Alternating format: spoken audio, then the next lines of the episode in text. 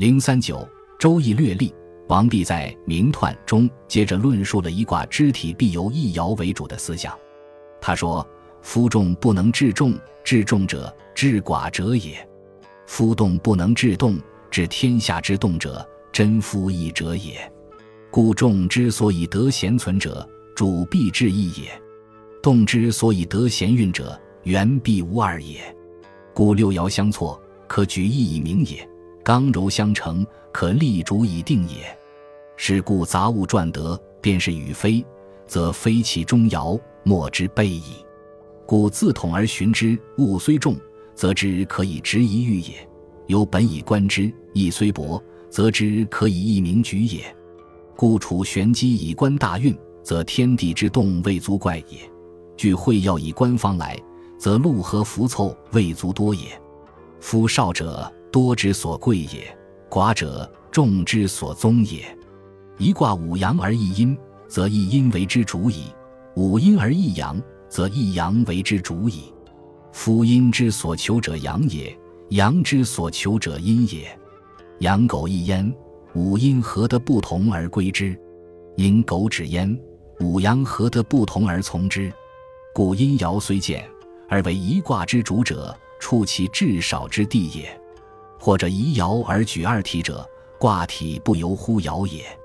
王弼所讲的这些具体的体例，也是沿袭了《易传》的说法的。系辞说：“若夫杂物转得，便是与非，则非其中爻不备。阳卦多阴，阴卦多阳，其故何也？阳卦奇，阴卦偶。”《易传》所讲的这些体例，也就是《易传》所据以解释《易经》的基本原则。实际上，《易经》本身是根本没有这些体例的，《易经》有卦名，有卦辞，而无卦意。卦名只是标志卦画的一种文字符号，卦辞乃是毫无深意的占卜的记录。至于由六爻相错所组成的六十四卦，虽然其间体现了一种严格的数学变化的规律，但是人们长期以来对这种规律并不理解，只是简单的把它们看作是一种试法。易传为了利用《易经》的象数形式来发挥自己的哲学思想，必须规定一些体例，以便于做出新的创造性的解释，在卦画、卦名、卦辞之间建立一种有机的联系，使之表现出一种义理。如果单纯从形式的角度来看，《易传》的体例漏洞甚多，常常不能自圆其说。但是这些体例却为自由的理解开辟了广阔的天地。成功的把事法改造成表现哲学思想的一种工具。随着哲学思想的发展，对表现工具提出了更多的要求，于是体例也就不断的丰富完备。拿王弼所讲的体例与《易传》相比较，王弼显然是丰富完备的多，而且凝练成了一种简洁明了的公式。略历下说：“凡彖者，通论一卦之体者也。”一卦之体必由一爻为主，则指明一爻之美以统一卦之意，大有之类是也。卦体不由乎一爻，则全以二体之意明之，风卦之类是也。王弼解释《周易》，在许多场合也不能严格遵守他自己所规定的这个体例。这并不是因为王弼所规定的体例不符合《易经》的实际，或者王弼自己在逻辑上陷于混乱。而是由于义理派的易学始终是站在解释学的立场来看待体力的，只要体力适合于表现自己的哲学思想，这就算是达到了目的。因此，义理派的易学对体力的研究实质上是对世法的一种不断的改造。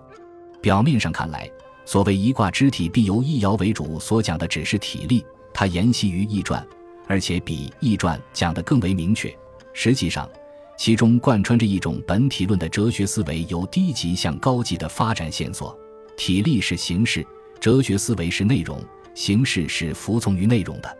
王弼在《明彖》中，借助于易爻为主的体力，发挥了一套以寡制众、以一制动统宗会元、约以存薄简以济众的本体论的思想。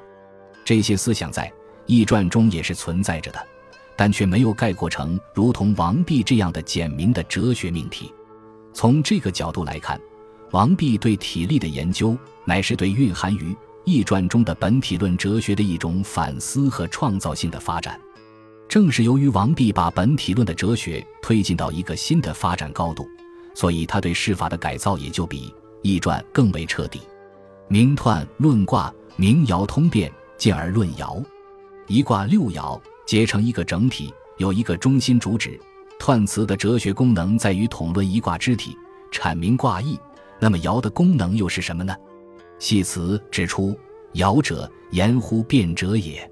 爻也者，效天下之动者也。”这就是说，爻是表示变化的。汉人的相术派的易学也承认爻是表示变化的，但却把这种变化看作是卦气的变化、天象的变化，而不是人事的变化。因而，汉一般用了研究天文历法的数学方法来研究这种变化。然后和人氏的吉凶祸福牵强比附，做出神秘的预言。实际上，这是一种宗教巫术，并不是哲学思维。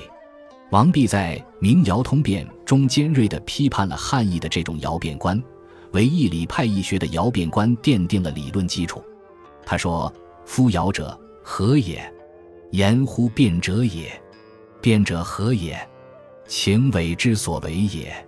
夫情伪之动。”非术之所求也，故合散屈伸，与体相乖，行造好静，质柔爱刚，体与情反，志与愿违。巧力不能定其算术，圣明不能为之典要，法治所不能齐，度量所不能均也。为之乎岂哉夫大哉！灵三军者，或居于朝廷之意；暴威武者，或困于酒色之余。近不必比，远不必怪，同声相应，高下不必均也；同气相求，体质不必齐也。赵云者龙，命履者律，故二女相为而刚柔合体。龙池咏叹，远鹤必迎；头歌散地，则六亲不能相保；同舟而济，则吴越何患乎一心。故苟失其情，不由乖远；狗鸣其趣，不烦强武。能说诸心，能言诸律，魁而知其类，义而知其通，其为明尧者乎？王弼认为，爻象所表示的变化，主要是人事的变化、事物的变化。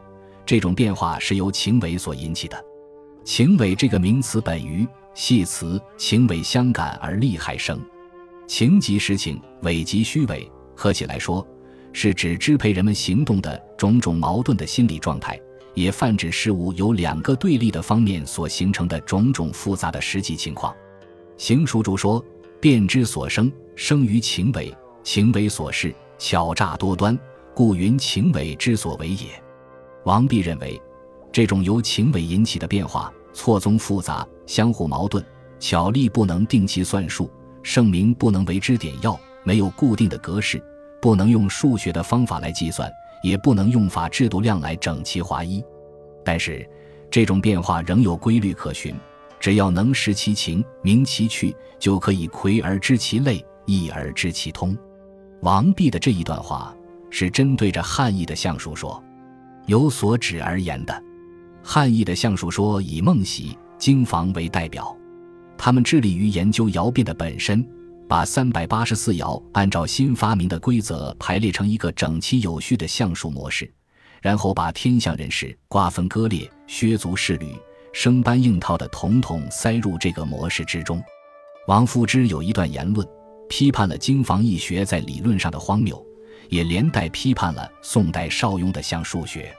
他说：“盖经房之为数，以小智力一成之象数，天地之化。”且受其割裂，圣人之教，且自其削补。道无不远也，而防无不方。大乱之道也，无五行而着二仪者也。正弘周刊从而善之，元帝欲试行之，盖其补缀排设之淫辞，有以迎之耳。取天地人物，古今王霸，学术之功，断其长，着其短，令整齐瓜分如义者之局，除人之定也。此于所以闻少子之言而已也，而况防哉？读通鉴论卷四，王夫之所谓“道无不远也，而防无不方”，这句话一针见血，击中了向数学摇变观的要害。向数学固然十分重视摇变，但却极力使内容屈从于形式，绞尽脑汁把摇变本身搞成一种固定的格式，用种种人为的方法定其算术，为之点要，这就必然圆凿方锐，与人事以及事物的实际变化格格不入。王弼把人事以及事物的实际变化置于首位，认为这些变化是由情为所引起的，爻只是表示这些变化的，并不是变化的本身。这就从根本上改变了像数学的思维模式，确立了使形式服从于内容的义理派义学的爻变观。王弼列举了一系列的实例，说明了自身等同的却排斥他自身，那自身不等同的东西却包含着同一。虽然变动无常。没有一成不变的格式，但其间却有着一种相反相成的关系。王弼认为，人们不能用数学的方法来研究这种关系。夫情伪之动，非数之所求也。但是可以通过体会义理的方法，能说诸心，能言诸律，做到魁而知其类，义而知其通，把这种相反相成的辩证规律找出来。爻的哲学功能就是表示变化的。所以必须明爻才能认识变化的规律。王弼由此展开进一步的论述。他说：“是故情为相感，远近相追，爱恶相攻，屈身相推。见情者惑，直往则为。故你亦以成其变化，与成器而后有格，不知其所以为主，鼓舞而天下从，见乎其情者也。是故范为天地之化而不过。”虚成万物而不移，通乎昼夜之道而无体，一阴一阳而无穷，非天下之至变，其孰能与于此哉？是故卦以存实，爻以事变。卦以存实，爻以事变，明确指出卦与爻各有不同的哲学功能。卦是表示实意及卦意的，这是一卦的中心主旨；爻则是表示变化的。就爻所表示的变化而言。有情伪相感、远近相追、爱恶相攻、屈身相推等种种复杂的情况，但总的说来，都是对外物实际变化的一种拟意、效法、模仿。由于天地万物千变万化、神妙莫测，所以尧也就以一阴一阳范为天地之化，表示了天下之之变。从与成其而后有格鼓舞，而天下从取成万物而不移这几句话来看。掌握了这个天下之至变，不仅具有认识论的意义，而且可以在实践上发而为作用。王弼论爻以明爻通变标题就包含了这两层意思。明爻说的是对变化的认识，通变说的是应变，即把这种认识运用于实践。所谓卦以存实，爻以事变，其实说的就是卦为体，爻为用，二者并非一般与特殊的关系，而是体与用的关系。本集播放完毕，感谢您的收听，喜欢请订阅加关注，主页有更多精彩内容。